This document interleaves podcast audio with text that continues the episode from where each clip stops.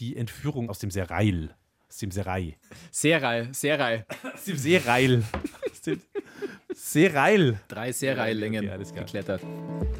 Aus dem Serai Serai, gegeben. Genau. Alles klar. Gut, fertig.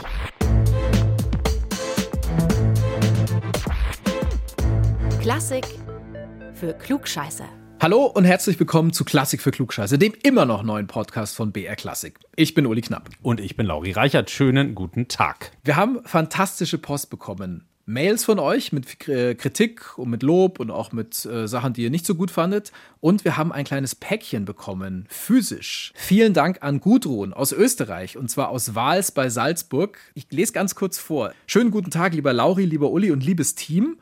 Im vierten österreichischen Lockdown bin ich auf Ihren Podcast gestoßen und was soll ich sagen? Ich habe mir in einer Woche die erste Staffel angehört und mittlerweile alle Sendungen mehrmals gehört vor lauter Begeisterung. Seit Sie die Badeente erwähnt haben, also ihr wisst, ähm, wir haben mal von der Mozart-Badeente gesprochen, die uns jemand schicken wollte und die wir dann irgendwann auch bekommen haben, hatte ich vor, wenn ich mal in die Stadt komme, eine zu kaufen, so eine Badeente, und sie Ihnen zu schicken. Da mir eine Dame aus Salzburg ja vor ein paar Wochen zuvor gekommen ist, habe ich nun für Plan B mich entschieden. Ein Erweiterungsbau im Mozarteum wurde geöffnet. Als ich nach einem Konzert aus dem Saal trat, lief ich quasi direkt in den Playmobil Mozart. Und mein erster Gedanke war mein Dream Team aus München. Damit sich die Mozart-Ente nicht so einsam fühlt, zieht der Playmobil Mozart aus Salzburg einfach in die WG mit ein, dachte ich mir. Da sie die Sendung ja mit einem Team machen, habe ich noch die Mozart-Taler beigefügt, um auch bei den Kollegen Danke zu sagen. Immer wenn ich in den Dachboden einer oder meiner alten Dame, meiner Mutter gehe, sehe ich mich um, ob da nicht etwaige Schätze zu finden sind. Grins. Die Mozart-Kugeln, die werde ich jetzt einfach mal persönlich aufmachen und die erste hier auch on air essen und der Rest geht natürlich ans Team. Vielen Dank, Gudrun. Und bitte beim nächsten Brief sag gerne du zu uns oder sagen Sie gerne du zu uns. Sie haben uns das Du ja noch nicht angeboten. Aber andersrum ist Genau. es hiermit geschehen. Vielen lieben Dank, sowas freut uns natürlich wahnsinnig. Ihr müsst euch nicht so ins Zeug legen, wie Gudrun das getan Ja. hat. Ihr könnt natürlich gerne, müsst ihr aber nicht. Wir freuen uns natürlich auch weiterhin über eure Mails, Anregungen und so weiter und so fort an unsere E-Mail-Adresse klugscheißer.brklassik.de. So, hast du den Mund wieder leer? Mund babbt jetzt ein wenig zusammen. Man hört's. Wenn ihr diese Folge gehört habt, dann seid ihr in der Lage, Opern zu beurteilen. Und zwar so wie eine Ikone der Opernkritik. Ein rechter Scheißdreck was, altmodisch bis provinziell was, das was. Schon wieder Monaco Franze. Äh, Monaco Franze bei uns äh, mittlerweile Dauergast. Ja. In der letzten Folge hat man, glaube ich, auch schon. In der Faschingsfolge war er natürlich auch schon drin. Ja, ja, das bietet sich einfach an, da kann ich jetzt nichts dafür. Es passt halt einfach so gut. Ähm, die Folge, die Opernkritik, auch die natürlich fantastisch. Da muss der Monaco in die Oper in München. Er hat überhaupt keinen Bock drauf. Vor allem auf das ganze Gehabe drumherum. Also dieses Klugscheißen der anderen. Und dann, dann legt der Monaco so richtig los. Doch, jetzt sage ich es ihm ganz genau. Weil die Oper da, die geschissene, das ging ja noch. Viel schlimmer ist, dass wir in München ein Publikum haben, was hinter und vorn von nichts was versteht und sogar jeden, jeden Reinfall zu einem einmaligen Erlebnis hochjubelt. Wir wollen euch auf jeden Fall ein paar Dinge an die Hand geben, damit ihr auf gar keinen Fall einen Reinfall zum einmaligen Erlebnis hochjubelt, so wie andere das tun. Okay, Monaco Franze als Kulturbanause, der eigentlich total wahrscheinlich recht hat mit dem, was er sagt. Ich finde es immer wieder großartig. Bei der Berufsbezeichnung Opernregisseur, da muss ich persönlich immer irgendwie an, an extravagante Inszenierungen denken oder an durchgeknallte Bühnenbilder oder sowas. Da haben die Damen und Herren Opernregisseure und Opernregisseurinnen ja äh, ganz gerne immer wieder ziemlich gespinnerte Ideen. Martin Kuschey zum Beispiel wollte für den Parsival in Bayreuth, dass eine eineinhalb Meter dicke Schlammschicht auf die Bühne gebracht wird, wo sich dann die Sängerinnen und Sänger den ganzen Abend lang durchwühlen sollten. Was ich ja äh, persönlich erstmal klingt das ja nach einer ganzen Menge Spaß, aber dabei dann auch noch gut zu singen, hm, schwierig. Also jedenfalls wollte da keiner mitmachen. Dafür hat die Inszenierung des Parsival dann äh, Christoph Schlingensief übernommen. Die ist dann auch mit der ein oder anderen bemerkenswerten Idee legendär geworden. Das war nämlich die, äh, die mit den Videos von den verwesenen Hasen und so, also ziemlich ekelhaft. Und ja, die kam beim Publikum auch nicht sonderlich gut an. Ich meine, es ist überhaupt nicht wertend, aber es ist schon so, oder, dass Regisseure irgendwie heutzutage machen können, was sie wollen. Ja, also im Gegensatz zu vor 100 Jahren können sie sich halt viel mehr trauen. Die technischen Mittel sind, sind natürlich auch ganz andere. Und sie halten sich auch oft nicht mehr so streng an die ursprüngliche Handlung oder auch an die Zeit, in der die Oper eigentlich spielt. ein Werk in einer anderen Zeit spielen lassen, ist zum Beispiel mittlerweile ja völlig normal. So wie Valentin Schwarz, der hat in diesem Sommer den Ring des Nibelungen von Wagner in Bayreuth inszeniert du merkst, wir bleiben bei den Bayreuther Festspielen und, äh, und da tauchen die Götter und Helden aus der germanischen Sagenwelt plötzlich als neureicher Familienclan in so einer Netflix-Serie wieder auf. Also ein bisschen Kardashian-Style. Und das Beste war, unsere very own Antonia Goldhammer, die federführend an dieser Folge mitgearbeitet hat, die auch gerade zuhört bei dieser Aufzeichnung, die war bei der Premiere der Wahlküre, also beim zweiten Teil des Rings, und da ist doch plötzlich äh, ein, ein Designerstuhl zusammengekracht, und zwar unter dem Hintern von Göttervater Wotan himself.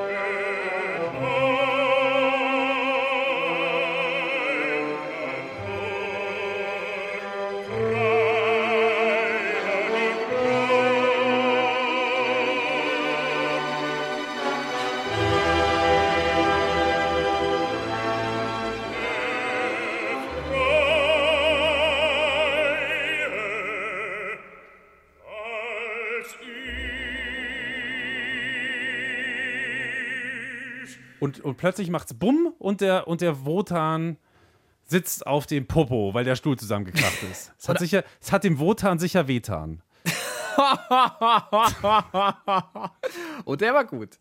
Respekt, Respekt, Lauri. Und alle denken sich wahrscheinlich, also das mit dem, der Stuhl kracht zusammen und er sitzt auf seinem Bobbers, das gehört zur Inszenierung. Ja, klar. Das hat Antonia, hat sie uns erzählt, ähm, erst auch gedacht, so nach dem Motto, hahaha, saulustiger Slapstick, passt irgendwie zum Rest der Inszenierung. Und äh, sie hat das auch erstmal mit was für eine saublöde Regieidee kommentiert. Aber später hat sich dann rausgestellt, dass das ein Bühnenunfall war. Auch das gibt's.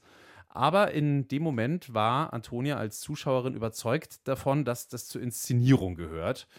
Und das ist ja sowieso auch a thing, wie man in England sagen würde. Wir glauben nämlich immer erstmal das, was wir auf einer Bühne sehen. Wir denken automatisch, ja, das gehört zum Regiekonzept, da hat sich jemand was dabei gedacht. Die Theaterwissenschaft hat das sogar richtig erforscht und äh, jetzt kommt kurz Klugscheißerwissen. Wir sind ja nicht zum Spaß hier. Weil wir eben nicht wissen, ist das jetzt wirklich Absicht, ist das eine Idee von der Regie oder wollen wir das jetzt einfach glauben und nehmen an, dass das eine Regieleistung ist, nennt man die Regie in der Theaterwissenschaft auch gerne abstrakte Instanz. So, und jetzt du. ja, ich habe es äh, schon mal verwechselt mit der abstrakten Intendanz. Das würde irgendwie ja auch passen, aber es ist tatsächlich die abstrakte Instanz. Ja, die Kinder des öffentlich-rechtlichen Rundfunks. In Wirklichkeit spielen natürlich noch viel mehr Faktoren da rein, bei dem, was auf der Bühne so los ist. Und damit sind wir dann auch mal voll drin im Thema von dieser Folge. Das Thema ist, wie weit dürfen Regisseure und Regisseurinnen eigentlich gehen? Was ist erlaubt und was geht gar nicht? Und auch, was ist auf der Bühne überhaupt umsetzbar? Also, was kann man da machen? Da hapert es ja auch manchmal dran. Ich sag nur Schlammschicht oder eben der zerbrochene Stuhl. Super spannendes Thema, das wir uns nicht selber ausgedacht haben. Die Idee zu dieser Folge kommt nämlich von unserem Hörer Rainer. Rainer hat uns in der Mail geschrieben: Hallo, liebe Klugscheißer. Welche Freiheiten hat eigentlich ein Regisseur bei der Inszenierung einer klassischen Oper? Und dann paar andere Sachen und am Schluss kommt daraus, wäre für mich und bestimmt auch für andere wirklich spannend, mehr über die Hintergründe zu erfahren. Zum Beispiel auch darüber, kann bei einer exzentrischen Darstellung der ursprüngliche Inhalt verändert werden oder Akteur, Akteure hinzugefügt oder gestrichen. Vielen Dank, Rainer. Du weißt ja, unser Motto lautet: gewählt, gespielt, euer Wunsch ist unser Befehl. Sprecht nur ein Wort, so werden wir tun, was wir können. Haben wir natürlich sogleich unsere besten Reckinnen und Recken losgeschickt, um eine Folge zu genau diesem Thema zu recherchieren. Und da sind wir jetzt also und fangen bei Adam und Eva und bei Alpha und Omega für alle an, die es interessiert, weil Jetzt kommen wir wirklich am Nullpunkt erstmal an. Woher kommt der Beruf des Regisseurs eigentlich? Und wer hat sich überhaupt überlegt, dass Regisseur eine tolle Berufsbezeichnung ist? Äh, bist du bereit für Fakten, Uli? Fakten, Fakten, Fakten. Absolut. Ich bin ready. Also, die Bezeichnung Regie, die kommt ursprünglich aus dem spannenden Feld der Steuerverwaltung, um genauer zu sein, aus der französischen Steuerverwaltung des 18. Jahrhunderts und ist dann über ein paar Umwege auch irgendwann in Deutschland benutzt worden. Ursprünglich hat man mit einem Regisseur einen Steuerverwalter bezeichnet. Mit Theater hatte der nichts zu tun. Äh, Im Theater in Wien hat man dann ein bisschen später jemanden genannt, Regisseur genannt, Entschuldigung, der über den ordnungsgemäßen Ablauf der Vorstellung gewacht hat. Noch ein bisschen später, dann im 19. Jahrhundert, hat ein Regisseur die Aufführungen vorbereitet, also Stück einrichten, Deko und Kostüme auswählen, Proben leiten. Äh, künstlerisch gestalten konnte der nur so ein bisschen. Da hat eigentlich noch der sogenannte Theaterleiter die Ansagen gemacht und dann so ab Ende des 19. Jahrhunderts, da ging es dann weg von der äh, Aufsichtsrolle sozusagen hin zur künstlerischen Tätigkeit. Also im Prinzip so, wie man das heute noch versteht. So, und jetzt sind wir auch gleich am Ende mit dem Geschichtsexkurs äh, ab dem 20. Jahrhundert, vor allem dann nach dem Ersten Weltkrieg. Da gab es dann nochmal eine gehörige Emanzipation der Regie. Wichtiges Stichwort hier, Regietheater. Also die Regisseurinnen und Regisseure haben sich deutlich mehr Freiheit genommen. Sie haben zum Beispiel die Handlung in eine andere Zeit übertragen, etc. pp. Und äh, das Werk ist auf, auch oft nur noch Anlass zu einer Interpretation, die das Stück dann vielleicht auch in die aktuelle Zeit holt oder so. Also Regie wirklich sozusagen als eigene Kunst. Exakt, so genau das. Aber um wirklich zu verstehen, wie das Ganze funktioniert, also wie da jemand in der Regie arbeitet, äh, muss man wissen, wie so ein Opernunternehmen, wie der ganze Betrieb arbeitet. Und deswegen gucken wir uns jetzt mal an, wie dieser ganze Opernapparat funktioniert. Da gibt es ein paar Sachen zu beachten. Ein Regisseur oder eine Regisseurin ist natürlich nicht allein, sondern da arbeiten viele andere Leute mit. Die arbeiten zusammen. Und die haben wiederum natürlich wieder ihr Fachgebiet. Also Bühnenbild, Kostüm oder Lichtdesign. Alle Regieteams haben unterschiedliche Gewichtungen. Es kann sein, dass wir uns, wenn wir ein Stück sehen, uns denken, boah, krasses Licht, das ist extrem ausdrucksstark, das ist richtig, richtig gut, aber das kommt jetzt gar nicht von der Regie, sondern eben von der Lichtdesignerin oder dem Lichtdesigner. Es gibt jetzt aber auch Regisseurinnen, die das Licht selber designen. Also man weiß es manchmal einfach nicht zu, zuerst, wenn man es sieht. Es kann sein, dass man denkt, ah, das ist eine richtig gute Idee, Rigoletto auf Krücken zu zeigen also eingeschränkt in seiner Bewegungsfreiheit, so wie er halt auch in seiner Handlungsfreiheit eingeschränkt ist. Und das wird dann erfahren, der Sänger, naja, der humpelt halt, weil er einen Bänderriss hat im Sprunggelenk und deswegen ist der so, wie er ist. Deswegen ist er auf Krücken. Und das passt halt dann irgendwie gut.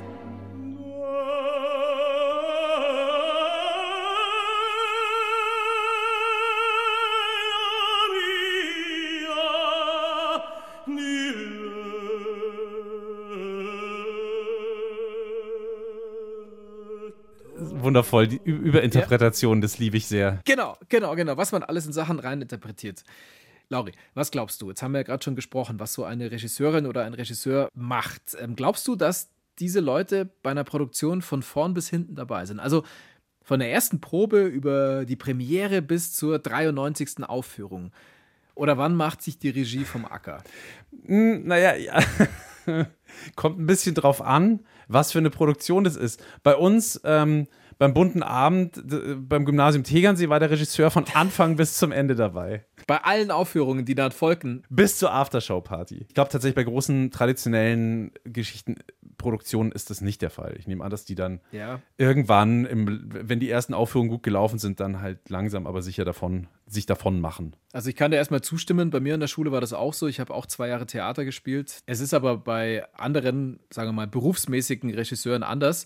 Also die sind da bis zur Premiere da, ja, und dann verzupfen die sich zur Wiederaufnahme oder für andere Vorstellungen, für weitere Vorstellungen nach der Premiere gibt es halt dann die Regieassistentinnen und Regieassistenten. So ist es meistens, dass die das dann übernehmen. Die nennt man dann Abendspielleitung und oft ist es auch so, dass die fest am Haus engagiert sind und die betreuen eine Produktion dann auch über die Premiere hinaus. Dazu kommt jetzt in der Frage, was darf eigentlich eine Regisseurin auch noch, diese rechtlichen Fragen, die kommen auch dazu und auch vertragliche Fragen.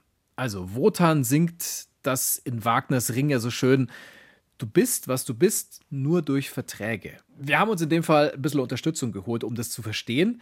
Und deswegen habe ich mit dem Operndirektor Markus Karl gesprochen. Der war 25 Jahre lang Opernagent, also Manager von Sängerinnen und Sängern. Der hat sich darum gekümmert, dass deren Karriere vorankam und äh, mittlerweile arbeitet er aber als Operndirektor und zwar am Hessischen Staatstheater Wiesbaden. Markus Karl ist also mittendrin im Organisationsapparat der Oper. Er kennt die künstlerischen Befindlichkeiten, er kennt die vertraglichen Schwierigkeiten und er kennt auch die Verwaltung. Ich habe ihn unter anderem gefragt, wo Schluss ist mit lustig, also wo die Freiheit der Regie tatsächlich ihre Grenzen findet. Die Freiheit der Regie hat theoretisch natürlich keine Grenzen. Die Kunstfreiheit gibt es ja, aber ich würde mal sagen, also es muss alles legal bleiben. Vor Jahren, da hat Hermann Nitsch hat da mit Schweineblut auf der Bühne der Wiener Staatsoper agiert und wollte, glaube ich, auch ein Schwein wirklich da schlachten. Das ging dann nicht. Da, das sind so Beispiele, wo es aufhört.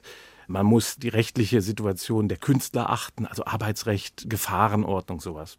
Das Zweite, was die Freiheit von Regie begrenzt, ist ganz schlicht die künstlerische Ausrichtung des Hauses. Also es gibt Sachen, die möchten Intendanten, Intendantinnen, Generalmusikdirektoren, die möchten sie einfach nicht erleben auf ihrer Bühne.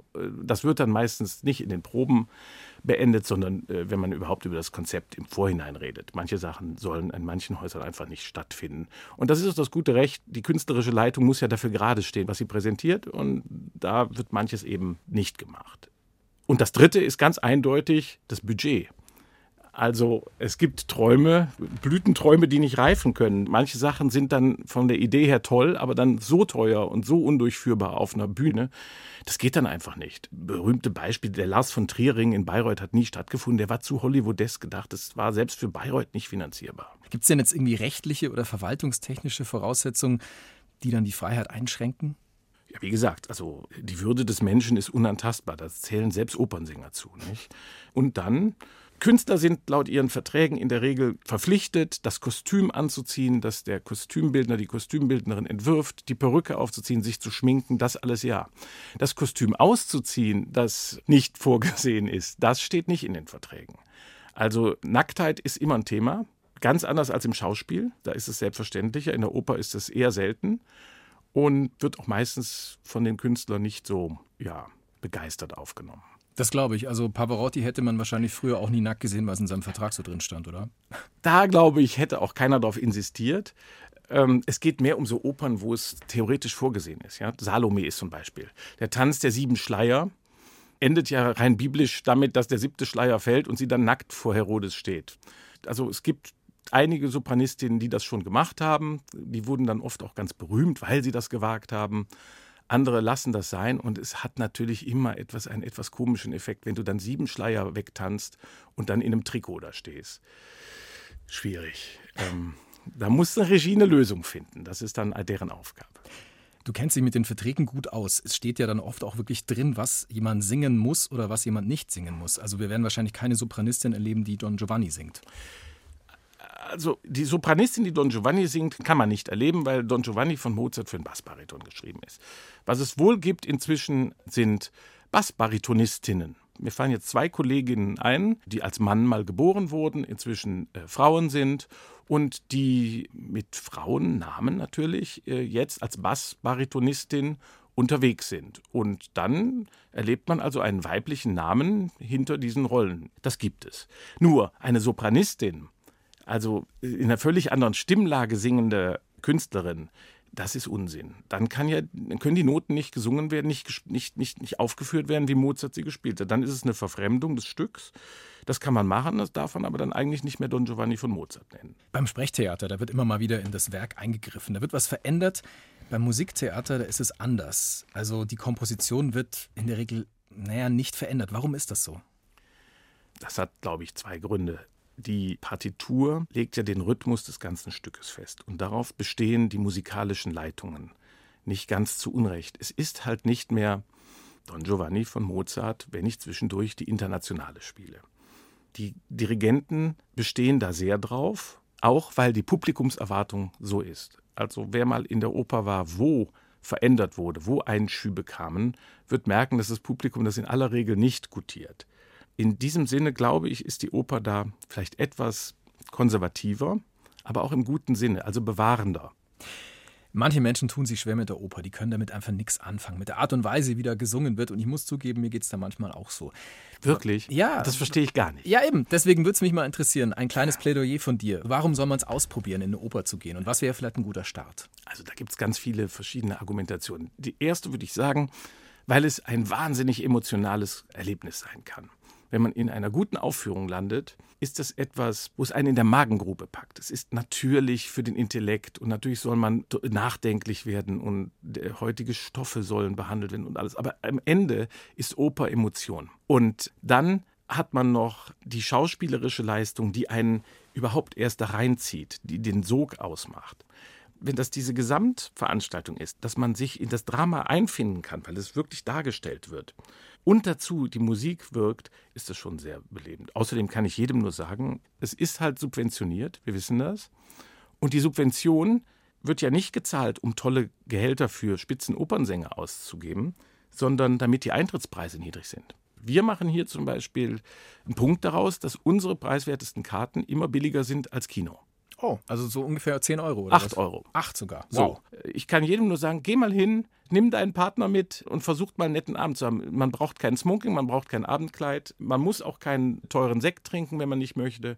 Das kann man alles lassen. Einfach hingehen und überrascht sein, wie nett es ist. Und noch eine Empfehlung für eine erste Oper vielleicht? Ich würde ein Werk nehmen, das nicht so wahnsinnig lang ist. Ich würde zu La Bohème gehen. Aspetti,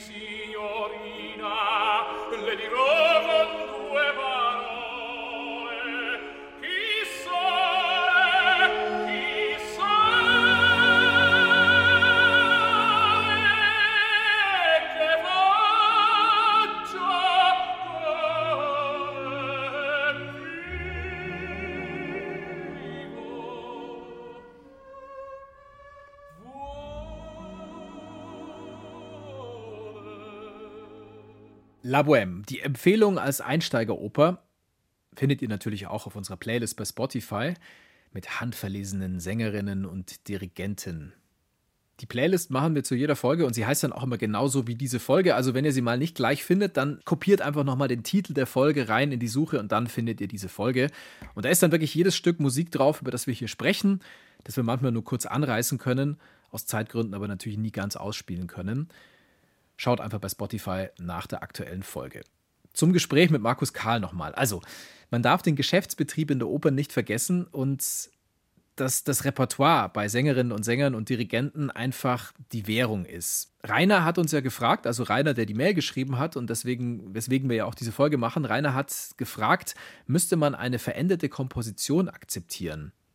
Und auf diese Frage kann man ganz platt sagen, bei Werken aus dem Repertoire ist es einfach unwirtschaftlich, weil da viel Aufwand drin steckt und umherziehende Dirigenten und Dirigentinnen und Sängerinnen, die haben einfach nichts davon, sich für vier Vorstellungen oder für vielleicht ein bisschen mehr oder weniger das drauf zu schaffen, was sie danach vielleicht nie wieder machen müssen, nie wieder singen müssen, nie wieder dirigieren müssen. Geld ist auf jeden Fall ein Faktor. Musiktheater ist letztlich eine teure Kunst.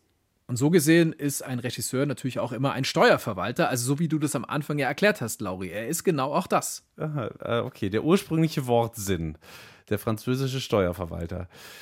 Ähm, okay, du hast jetzt gerade über die vertraglichen und wirtschaftlichen Voraussetzungen gesprochen, aber jetzt mal konkret, ähm, schauen wir uns doch nochmal an, was macht eigentlich ein Opernregisseur, wenn der morgens in die Arbeit geht, bevor er dann abends wieder nach Hause geht? Also viel rauchen, viel Kaffee trinken, den Schal gekonnt um die Schultern und um den Hals herumwerfen. Ja, das gehört zu den Grundausstattungen. Aber was macht er noch? Hast du eine Idee? Ähm, ja, wahrscheinlich Regie führen. Richtig, das war's auch schon. Okay, cool, fertig. Folge zu Ende. Ciao. Nein, es ist ein bisschen, es ist, es ist nicht ganz so einfach. Denn Regie führen stimmt schon, aber Regie führen, das ist halt echt eine ganze Menge. Ähm, Regisseure haben erstmal die Verantwortung für Bühne, für Kostüm, für Licht, für die Personenführung. Und äh, da gibt es natürlich völlig unterschiedliche Herangehensweisen. Ähm, manche schlagen eine ganz konkrete Lichtregie vor, sogar dann schon so mit Details, wo welcher Scheinwerfer zu hängen hat. Andere sagen bloß irgendwie, keine Ahnung, ich hätte die und die Stimmung. Und dann gibt es eine Lichtdesignerin, ein Lichtdesigner, der setzt das dann um. Äh, Manche Regisseure spielen den Sängern vor, genau das, was sie haben wollen. Ähm, andere bringen die in die Stimmung, die sie ausdrücken sollen. Manche haben eine Bühnenbildnerin, Bühnenbildner. Dann gibt es aber auch Regisseurinnen, die das Bühnenbild selbst machen. Und äh, ja, dann dauert das Proben halt auch normalerweise mehrere Wochen. Äh, in dieser Zeit erarbeitet der Regisseur dann die sogenannte Personenregie mit den Künstlern. Und ja, dann kommen die Endproben. Da wird dann alles mit Dekorationen, äh, mit Kostümen, mit Lichtgestaltung koordiniert und dann, äh, dann bist du gut durch. Dann hast du richtig viel gearbeitet als Regisseur. Ja, und das Orchester, also ich meine, ist das Orchester bei den Proben auch immer schon dabei? Hocken die da rum? Ich meine, das wäre ein Riesenaufwand, oder? Wenn die immer dabei sind. Ja, nee, das, das wäre tatsächlich ein zu großer Aufwand. Das Orchester kommt ganz am Schluss dazu. Und was möglich ist, das weiß am allerbesten eigentlich der Inspizient, die Inspizientin einer Oper. Ähm, das ist nämlich die Schnittstelle quasi zwischen Regie und Technik und die ist zuständig für den reibungslosen Ablauf einer Aufführung und noch für vieles andere, wie ich erfahren habe, von Niki Rath. Niki Rath ist nämlich äh, Inspizientin an der Bayerischen Staatsoper oder Inspizientin, wie man in Bayern auch ganz gern sagt. Und, und Niki liebt ihren Job sehr. Ich habe ihr am Anfang aber trotzdem mal eine relativ basale Frage stellen müssen, denn meine eigene Schwester hat jahrelang als Inspizientin in einem Münchner Theater gearbeitet. Das wusste ich wohl. Ich wusste nur nicht, was meine Schwester eigentlich macht.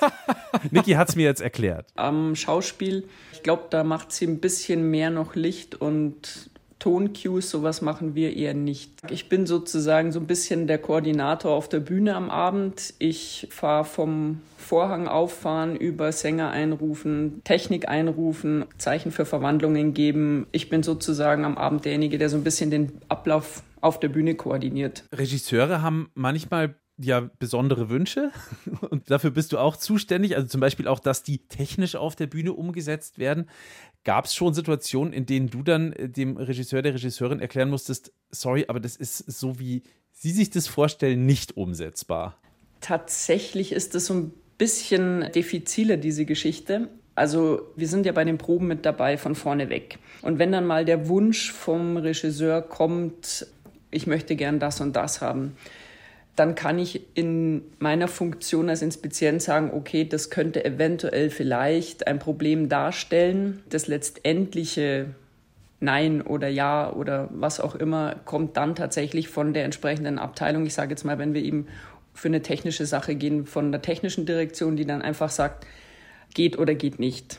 Du kannst vorwarnen, sozusagen. Du hast ja erzählt, du gibst hinter der Bühne den Sängern und Tänzern quasi die Einsätze, wann sie zum Beispiel auftreten müssen. Oder du organisierst äh, auch die Umbauten, die dann während der Aufführung auf der Bühne vorgenommen werden müssen. Das heißt ja, es gibt für dich einen sehr klaren Zeitplan. Wenn jetzt ein Stück zum Beispiel zu einem späteren Zeitpunkt wieder aufgenommen wird und es gibt einen anderen Dirigenten, der dirigiert meinetwegen viel schneller, dann stimmt ja dein Zeitplan unter Umständen gar nicht mehr. Ist das ein Problem oder kann man da irgendwie darauf reagieren? Also rein theoretisch kann man darauf reagieren. Das ist nicht so dramatisch manchmal. Ich sag mal, wenn er langsamer ist, ist es eher nicht so schlimm. Wenn er schneller ist, wie wir es jetzt schon äh, beim Maskenball zum Beispiel gehabt haben, dann muss ich einfach meine Einrufe entsprechend ein, zwei Seiten vorher machen. Aber das kann man am Anfang relativ schnell mitbekommen bei den ersten Seiten, oh, der ist zügiger unterwegs und dann macht man halt die Einrufe ein bisschen früher. Und was machst du bei einem Bühnenunfall? Also zum Beispiel in diesem Sommer ist ja in Bayreuth unter dem Sänger des Wotan ein Stuhl zusammengebrochen. Was würdest du jetzt in so einem Fall machen? Wenn es vielleicht irgendwie kurz vorm Ende von einem Akt ist oder irgendwas, ob es eventuell die Möglichkeit gibt, dass derjenige vielleicht diese ein, zwei Minuten noch durchhalten kann. Oder aber, wenn es irgendwas wirklich Gravierendes ist, muss man einfach ganz gnadenlos den Vorhang zufahren und dem Dirigenten signalisieren über ein rotes Licht am Pult, okay, da stimmt was nicht. Da muss man einfach abbrechen und dann entsprechend den Abenddienst rausschicken und eine Ansage machen lassen. Niki Rath haben wir da gehört. Sie liebt ihren Job sehr. Das hat man sicher gemerkt jetzt während des Gesprächs. Niki ist Inspizientin an der Bayerischen Staatsoper. Ein stressiger Job, der aber auch, glaube ich, wahnsinnig abwechslungsreich und herausfordernd ist. Und ähm, nach unserem Gespräch übrigens musste Niki dann gleich wieder weiter Richtung Bühne, denn abends äh, wurde dann noch die Entführung aus dem Serai gegeben. So, und damit haben wir jetzt gerade gesprochen quasi über die Schnittstelle zwischen Regie und Technik, zwischen dem kreativen Geist und ja, wie machen wir es eigentlich auf der Bühne? Wann muss wer wohin? Mhm. Wann geht welches Licht an? Wo geht die Rauchbombe hoch? Und so weiter und so fort. Ja, Rauchbombe ist eigentlich ein ganz guter Begriff. Also es geht in dieser Folge ja darum, was darf die Regie? Und da muss man auch auf die rechtlichen Aspekte gucken. Wir haben ja vorhin vom Operndirektor Markus Karl, also der der Operndirektor in Wiesbaden ist, gehört, die Regie darf rechtlich alles, also solange es das Gesetz hergibt, darf sie das alles. Und sie darf auch alles, solange es mit der Würde des Menschen einhergeht. Aber unser Hörer Rainer hat in seiner Mail ja auch gefragt, darf man jetzt zum Beispiel Rollen dazu erfinden? Dazu kann ich sagen, bei stummen Rollen in Werken von lange verstorbenen Komponisten oder Komponistinnen ist das erstmal gar kein Problem. Ich habe auch ein gelungenes Beispiel dafür, und zwar der Tannhäuser von Tobias Kratzer in Bayreuth. Wir hören mal einen Auszug daraus. Aus deinem Reich muss ich fliehen.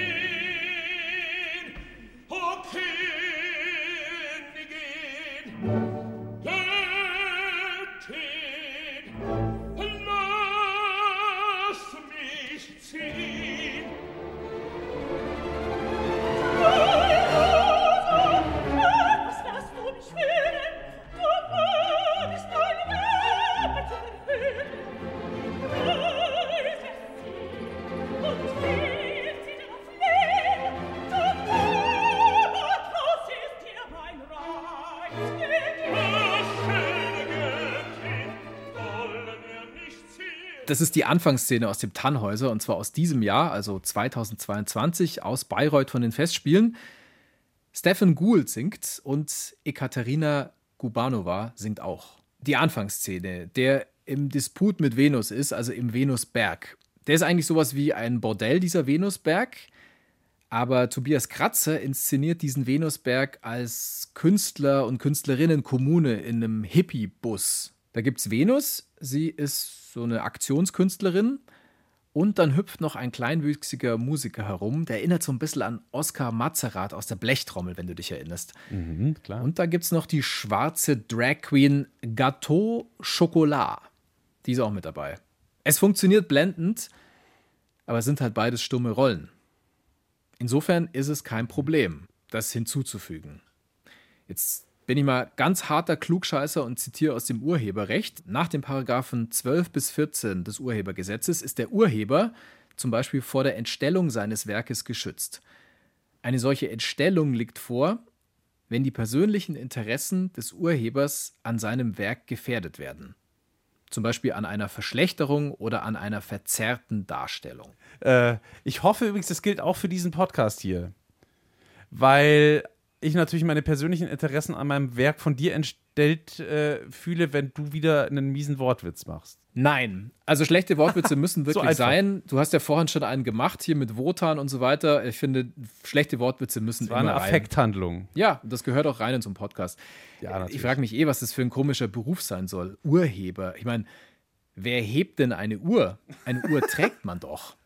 Womit wir wieder beim Thema wären, schlechte Wortwitze. Ja, genau. Deswegen, deswegen fühle ich mich gefährdet. Äh, das Urheberrecht, das liegt allein beim Urheber. Wenn der Urheber stirbt, geht das Urheberrecht auf seine Erben über, aber es wird dann nach 70 Jahren gemeinfrei.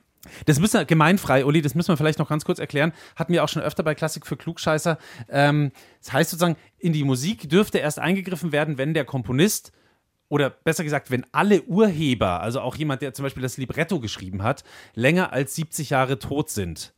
Ähm, aber dann wäre es eine Bearbeitung und dann wäre es nicht mehr das Original und da haben wir auch schon drüber geredet, das rentiert sich einfach vom Arbeitsaufwand und vom Geld her nicht. Aber ein Regisseur darf jetzt auch nicht einfach tun, was er will, oder? Das ist ja letztlich die Botschaft am Ende. Ganz genau, ein Regisseur darf nicht tun, was er will.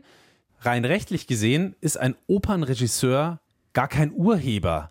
Das sagt zumindest der Deutsche Bühnenverein. Und die sagen auch, dass ein Opernregisseur nur in Anführungszeichen ein sogenannter Leistungsschutzberechtigter ist. Ähm, wäre nämlich Urheber, dann wäre jede Inszenierung von ihm eine Bearbeitung und dieser Bearbeitung müssten ja die Rechteinhaber jedes Mal ausdrücklich zustimmen. Und das würde die Sache wahnsinnig kompliziert und saumäßig nervig machen. Und dann wird es wahrscheinlich weniger Opern geben, deutlich weniger Operninszenierungen. Äh, aber so ist es ja Gott sei Dank nicht. Ich habe einen ziemlich krassen Fall, ein sehr schönes Beispiel. Und zwar geht es da um die Czardas-Fürstin, also die Operette von Emmerich Kallmann. Da gibt es eine Inszenierung von vor gut 20 Jahren, also aus dem Jahre 1999, von Peter Konvitschny. Und der hat die an der Dresdner Semperoper, naja, etwas anders inszeniert, würde ich jetzt mal sagen. Wir hören mal rein. Tanzen möcht ich, jauchzen möcht ich in die Welt des Schrein. Dein ist die schönste der Frauen,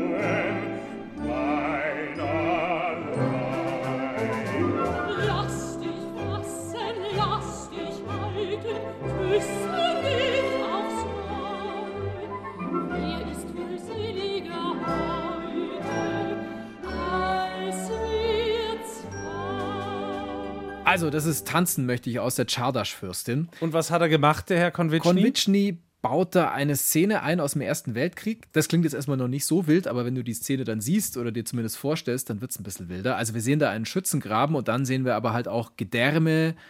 Wir sehen einen Tanz mit kopfloser Leiche. Es ist alles wirklich sehr, sehr heftig dargestellt. Naja, und das führt dann dazu, dass nach der Premiere der Intendant Christoph Albrecht eigenmächtig die heftigsten Szenen rausstreicht. Findet jetzt der Regisseur nicht so gut, deswegen klagt er dagegen. Der Fall geht damals durch die Medien, schlägt ordentliche Wellen und es geht letztlich vor Gericht. Okay, ich habe damals die Opernszene mit irgendwie 18 oder so nicht so verfolgt. Wer hat gewonnen? Ja, ich war damals natürlich schon ein Power-Nerd mit 17.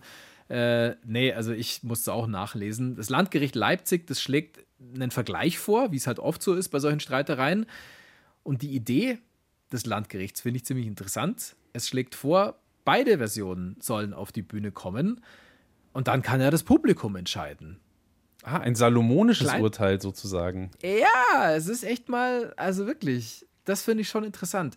Kleiner Klugscheißer-Fakt, äh, dass es zwischen Regisseur und Intendant kracht, das erkennt man oft an so Formulierungen wie zum Beispiel nach einer Inszenierung von XY. Und damit wird dann deutlich gemacht, dass hier nicht die ursprünglich vom Regisseur geplante Inszenierung zu sehen ist, sondern eine leichte Abänderung, wo vielleicht ein bisschen Druck von oben kam. Der Teufel steckt im Formulierungsdetail sozusagen. So ein bisschen so wie wenn, im Zeugnis gestanden ist, er hat sich stets bemüht.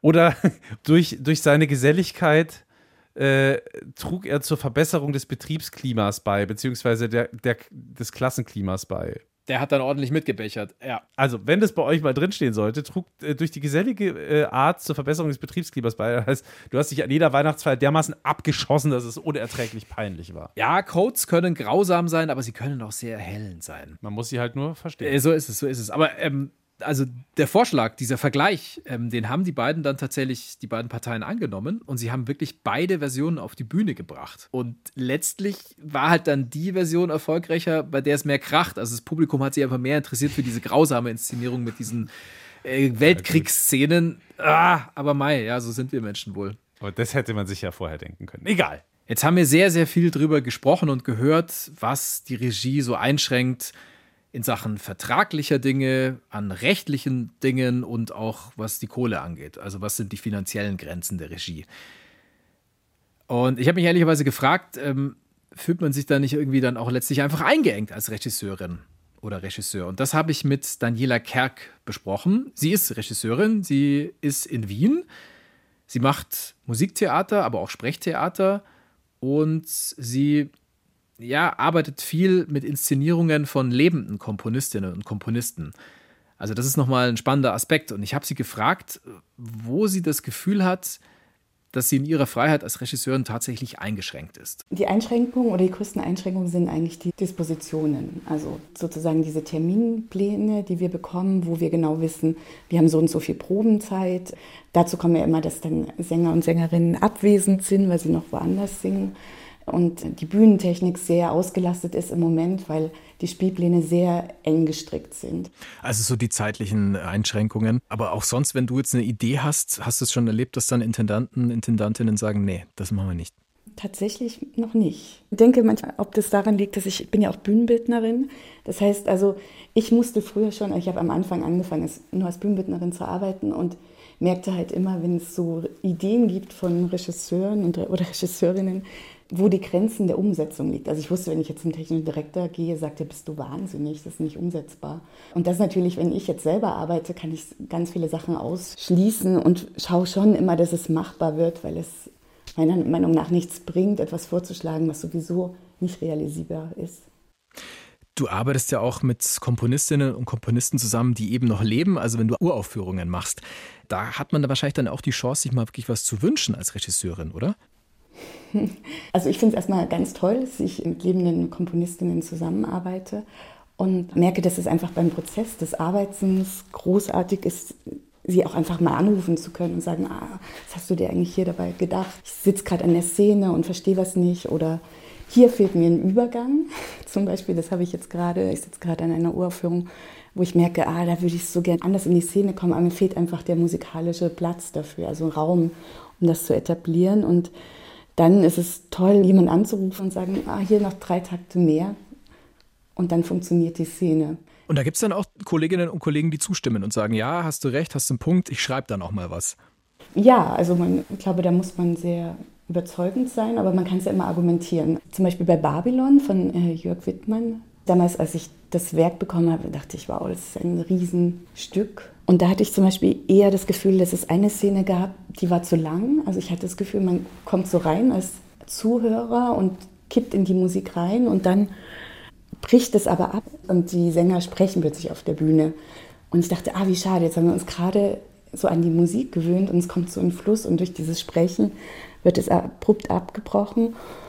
Und dann habe ich Jörg Wittmann angerufen und habe gesagt, ob wir uns mal zusammensetzen können und haben das dann auch gemacht und saßen sehr lang, glaube ich sieben Stunden zusammen und sind nochmal durch das ganze Stück gegangen und er hat es argumentativ verstanden und hat es dann tatsächlich auch raus. Ja, das klingt nach einer sehr guten Zusammenarbeit. Du hast ja schon gesagt, du kommst eigentlich vom Bühnenbild und führst aber mittlerweile Regie. Inwiefern beeinflusst es deine Arbeit und machst du selber noch ab und zu, wenn du die Zeit finden würdest, auch das Bühnenbild für eine Inszenierung? Ich dachte erst ja, also dass ich beides mache, also auch Bühnenbild für andere Regisseure oder Regisseurinnen und merke aber jetzt, dass mich das weniger interessiert.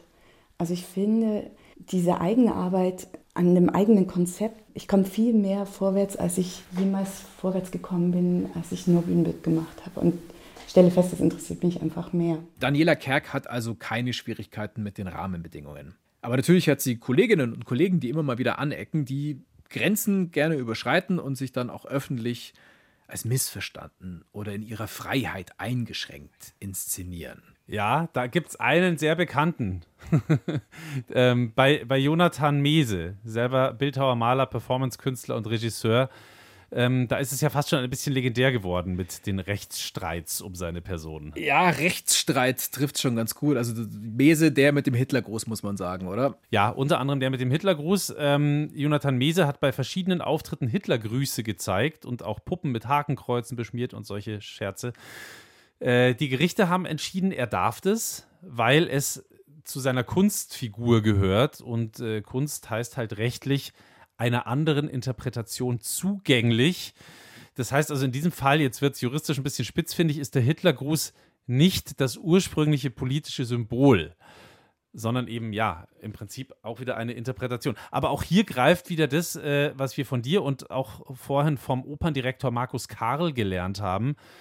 Die Freiheit der Regie, die endet wenn man so will, an drei Wänden. Einmal an den Gesetzen, einmal am Budget und dann noch am Geschmack der Intendanz. Okay. Bei, Jon bei äh, Jonathan Mese hat das geheißen, den Bayreuther Festspielen war das zu viel. Offiziell ist Jonathan Meses Vertrag aufgelöst worden, weil er sein Budget nicht eingehalten hat. Hm. Aber die Vermutung legt dann doch sehr nahe, dass äh, die künstlerische Leitung sowas einfach nicht wollte, diesen ganzen Trouble. Und am Ende des Tages sind Recht und Geschmack ja auch was, was im Wandel ist. Das heißt also, was vor 100 Jahren irgendwie ein Intendant nicht mochte, muss ja heute nicht so sein. Und äh, ja, und was juristisch damals nicht, gehen, nicht ging, geht heute eben schon. So, und zum Schluss noch eine schöne Geschichte aus der Vergangenheit, wo die rechtliche Lage mal wieder die Kunstfreiheit eingeschränkt hat, ist schon ein bisschen her, 1968, also vor über 50 Jahren. Da hat in München die ähm, Deutschland-Premiere von Haare, also vom Musical Hair, stattgefunden. hieß wirklich, hieß wirklich Haare. Geil. In der Hauptrolle damals die große Legende der Munich Disco, Donna Summer. Echt? Die ja lang in München Ach, auch, wirklich? Ja, ja, die in München gewirkt und gelebt hat. Oh. Und ähm, ja, bei dieser Hair-Premiere äh, lagen leicht bekleidete Hippies auf der Bühne ähm, und ja, was haben sie gemacht? Sie haben über Sex und Freiheit gesungen, was Hippies halt so machen. und, Normal. Und klar, äh, klar gab es da auch viele Sexszenen und viele Nackerte. Mhm. Aber in Bayern findet man Nackerte nur am Isarstrand, okay. und über die Stränge schlagen darf man eigentlich nur auf der Wiesen. Und deswegen hat die Regierung damals irgendwie versucht, Wege zu finden, wie man das in den Griff bekommt. Und dann haben sie einen Trick angewendet, nämlich sie haben dieses Musical einfach zur Revue erklärt und Revues wiederum, äh, die bedurften damals laut dem bayerischen Straf- und Ver Verordnungsgesetz einer behördlichen Genehmigung und die konnte man ja auch verweigern. Ja, also hat man Bußgeldbescheide zugestellt und die Daumenschrauben ein bisschen angezogen. Und was haben die Künstlerinnen und Künstler gemacht? Sie haben eine Decke über die nackerten, die äh, scheinbar kopulierenden Pärchen gelegt und während die es da unter der Decke getrieben haben, stand oben auf der Decke drauf zensiert. Oh, Also geil. die haben quasi den, die haben quasi den Spieß umgedreht und Oh, dann wurde Mann. mehr oder weniger aus eingeschränkter Freiheit wieder Kunst. wow. Eigentlich, eigentlich ein ganz cooler, eigentlich ein ganz cooler Griff. Ja, ein cooler Griff. So, und, jetzt will äh, ich noch Donna Summer hören. Wir müssen jetzt Donna Summer hören. Auf Deutsch. Wenn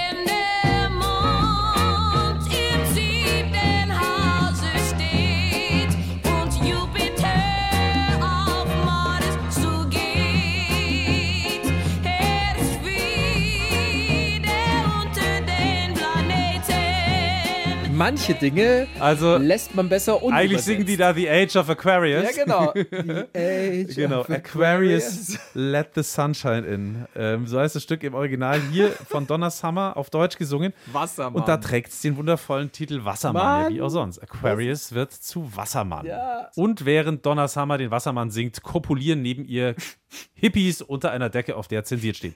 Und wir werfen jetzt auch eine Bild. Decke, und zwar über diesen Podcast. Ja. Und auf dieser Decke steht zu Ende. So ist es. Finn. Ich hoffe, wir konnten euch einen kleinen Einblick geben in die Welt der Oper und vor allem hinter die Kulissen, also was da passiert, denn darum ging es diesmal. Wenn euch das gefallen hat, dann lasst gerne ein Abo da beim Podcast-Dealer eurer Wahl, zum Beispiel in der ARD Audiothek. Und ansonsten herzlichen Dank an unser Team. Das waren in dieser Folge Susanna Felix, Antonia Goldhammer und Kati Röb, die uns in Sachen Recherche und Produktion massivst unterstützt haben. Vielen Dank dafür. In der nächsten Folge von Klassik für Klugscheißer geht es um Klassik, haha, überraschend, und Literatur. Also, es werden da hoffentlich Schriftstellerinnen und Schriftsteller auftauchen. Also, sie werden natürlich auftauchen. Es ist nur noch die Frage, wer. Also, watch out, Goethe. Willkommen at ya. Macht's gut. Ich wünsche euch eine schöne Zeit. Bis zum nächsten Mal. Ich bin Lauri Reichert. Ich bin Uli Knapp. Macht's es gut. Ciao.